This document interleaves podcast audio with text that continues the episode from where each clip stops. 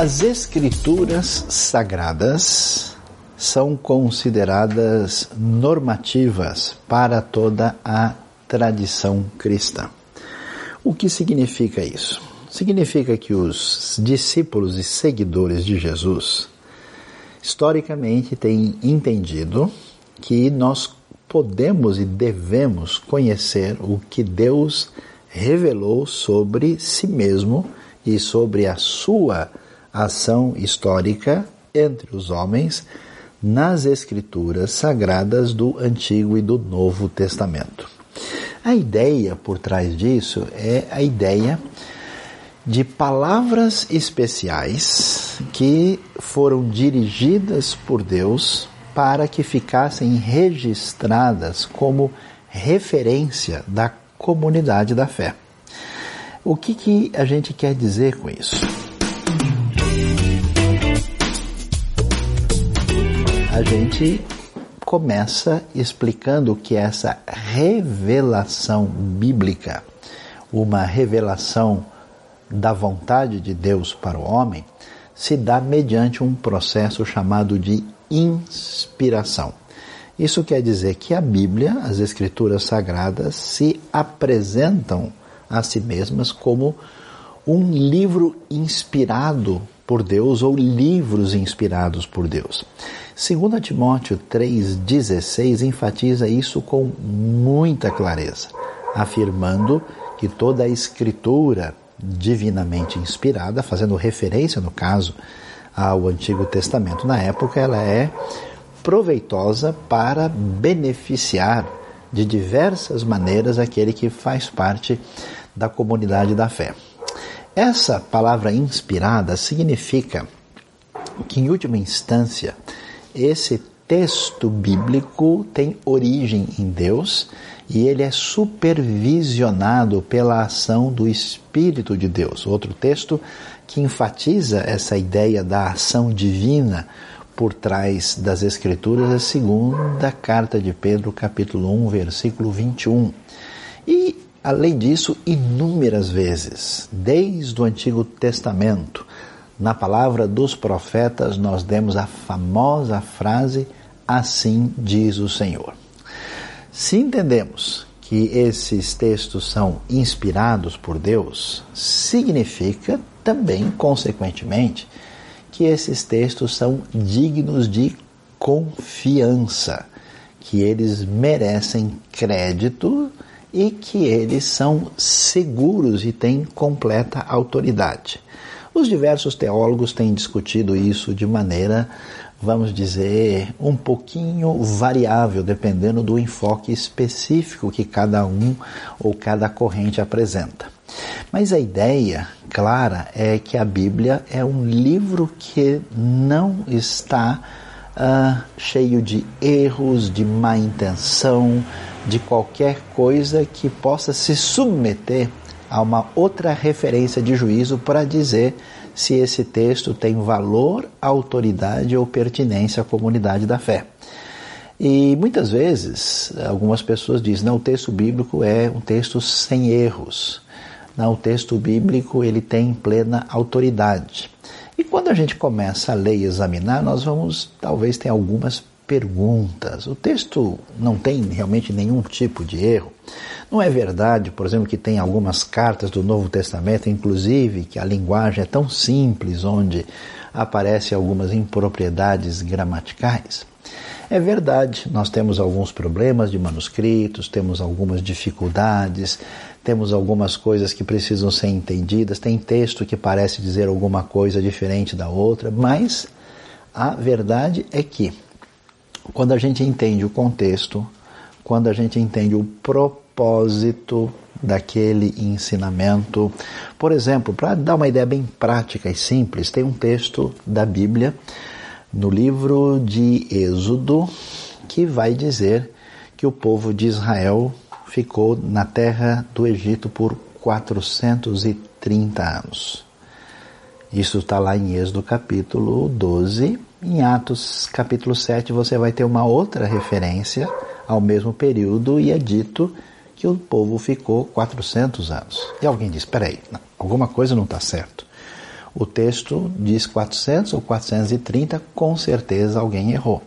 Essa pode ser a primeira impressão, mas quando a gente examina o texto com mais atenção, a gente vai observar que um texto tem a intenção de ser mais detalhado e específico. Então ele procura dar uma referência histórica mais precisa por causa dos seus objetivos. Então ele é detalhado, ele fala 430 anos. Mas o outro texto ele está dando um apanhado geral, então ele dá um número arredondado, como nós fazemos. Alguém pergunta para você qual é o seu salário, você fala meu salário é dois mil reais. Mas se a Receita Federal pergunta qual é o seu salário, você não pode dar um número arredondado, você tem que ser bem exato. Quando a gente entende esses detalhes, a gente vai ver que essas dificuldades, aparentes impropriedades, possíveis contradições, se resolvem na Bíblia, de modo que ela é um livro confiável e absolutamente cheio de autoridade e ela é referência da tradição cristã. Então, se é um livro de autoridade, se é um livro absolutamente inspirado por Deus, e a gente pode perguntar onde é que está o nível dessa inspiração, seguramente essa inspiração está nas palavras do texto. Algumas pessoas vão dizer, não, mas é, as ideias que estão por trás das palavras é que são inspiradas, as palavras ficam por conta do autor. A dificuldade é que ninguém tem acesso às ideias do autor, somente as palavras. Por isso, a nossa referência é exatamente o que o texto nos deixou escrito. Esse texto bíblico, que é, portanto, inspirado, cheio de autoridade e confiável, uh, é um texto verdadeiro. Ele tem a verdade à nossa disposição, a verdade de Deus. Mas a pergunta é que tipo de verdade? E até que ponto nós temos a verdade na Bíblia? Aqui é muito importante ter a atenção exata. Quando a Bíblia nos apresenta como uma revelação de Deus verdadeira, significa que tudo o que ela tem a nos dizer não é falso e é digno de confiança. No entanto, alguém não vai descobrir muita coisa a respeito de ótica contemporânea ou sobre o DNA ah, dos animais lendo a Bíblia. Porque a verdade que está na Bíblia que tem a referência da relação de Deus conosco. Nós descobrimos quem Deus é, como iniciou-se o nosso mundo, qual é a nossa origem, qual é o sentido da vida, qual é a proposta da salvação, mas a Bíblia não traz para nós uma revelação exaustiva sobre o universo. Como ah, nós entendemos isso e sabemos que o homem é racional, nós temos todo um espaço para fazer ciência, para discutir filosofia, para fazer uma série de coisas pertinentes ao que nós somos diante de Deus. E, portanto, ninguém deve imaginar que todo conhecimento a respeito de todas as coisas precisa ser encontrado na Bíblia, porque ele vai entender qual é o foco dessa revelação. Esse livro extraordinário, com dezenas de autores, que tem aí 66 livros, 39 no Antigo Testamento, 27 no Novo, livros que foram escritos em hebraico, aramaico, um pequeno pedaço em aramaico no Antigo Testamento e 27 no Novo Testamento. A pergunta é como é que nós sabemos que esses livros são, de fato, esses livros inspirados e dignos de confiança? E aí nós temos dois elementos importantes para serem entendidos quando a gente estuda bibliologia. Nós vemos o que a gente chama de testemunho interno do livro. Como é que essa revelação se apresenta? Nós temos a informação dos próprios autores de que Deus falou com eles. Por trás de todos os livros do Antigo Testamento, nós temos uma autoridade, digamos assim, dos profetas e dos homens de Deus. Nós temos a autoridade de Moisés, de Davi, de Samuel, de Isaías, Jeremias, assim por diante. Então, o que descobrimos é que, primeiro, esses autores apresentam o texto como sendo um texto que tem autoridade a partir de uma revelação dada por Deus. Segundo, a gente descobre que esse texto teve tanta pertinência, teve tanto impacto, teve papel preponderante na formação da comunidade da fé que ele foi preservado. Ele foi copiado, ele foi distribuído. É tão impressionante, nenhum livro da história se compara à Bíblia em termos de números de manuscritos preservados e a quantidade de manuscritos à disposição e que são manuscritos que comprovam que nenhum outro texto da história foi preservado a partir dos originais como as escrituras sagradas. Qualquer comparação com qualquer outro livro, a diferença é enorme.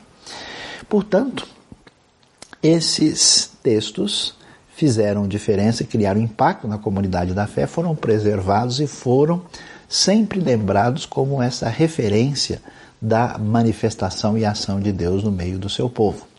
A mesma coisa acontece no Novo Testamento. Todos os livros têm uma autoria direta ou indireta de uma autoridade apostólica escolhida pelo próprio Jesus. Esses livros eram enviados para as igrejas e aos poucos as igrejas foram reconhecendo neles o seu testemunho ah, claro de que eles eram palavra divina e acabaram se tornando referência para a comunidade da fé, além de dizer frases fortes do tipo: esta palavra é digna de toda aceitação, esta palavra é fiel. Além desses elementos, o que, que acontece? Chegou o um momento em que a comunidade da fé acabou tomando uma decisão.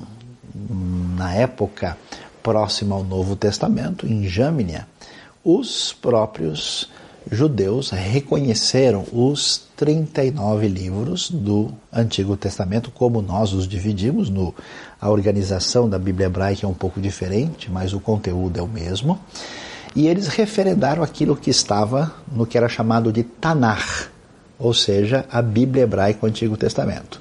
Tanar é Torá, que é lei, Neviim, profetas, e Ketuvim. E quando lemos o final de Lucas, por exemplo, é interessante você ver Jesus citando o que ele chama de lei, profetas e salmos, ou seja, ele está referendando exatamente essa Bíblia hebraica como tendo autoridade como palavra divina. Então não há dúvida que o consenso, essa direção de Deus, essa formação do que a gente chama de canon, que é uma palavra que quer dizer régua, medida definida daquilo que estabelece para nós um texto ou textos que são diferenciados e são normativos e são distintos de tudo e qualquer outro texto, por isso são chamados de escrituras sagradas. No caso do Novo Testamento, a história também é interessante esses livros começaram a circular. Eles se espalharam. E assim como no caso do Antigo Testamento, no Novo também surgiram outros livros interessantes, uh, importantes, até parecidos com os livros que nós temos, mas o consenso da própria igreja primitiva foi uh, reconhecendo a ação do Espírito de Deus uh, nos livros que foram uh, aceitos e reconhecidos como canônicos pela igreja primitiva.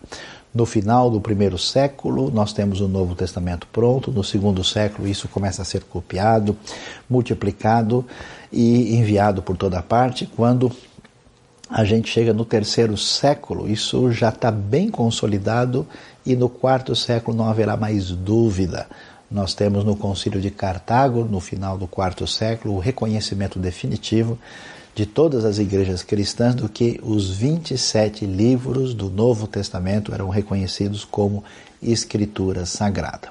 Entendendo isso, nós devemos observar que a Bíblia é o que diz o Salmo 119, 105, uma lâmpada para os nossos passos, uma luz para o nosso caminho. Portanto, leia, estude e confie nas Escrituras como referência para dirigir a sua vida, porque, resumindo tudo o que nós dizemos, podemos afirmar que a Bíblia é a palavra de Deus.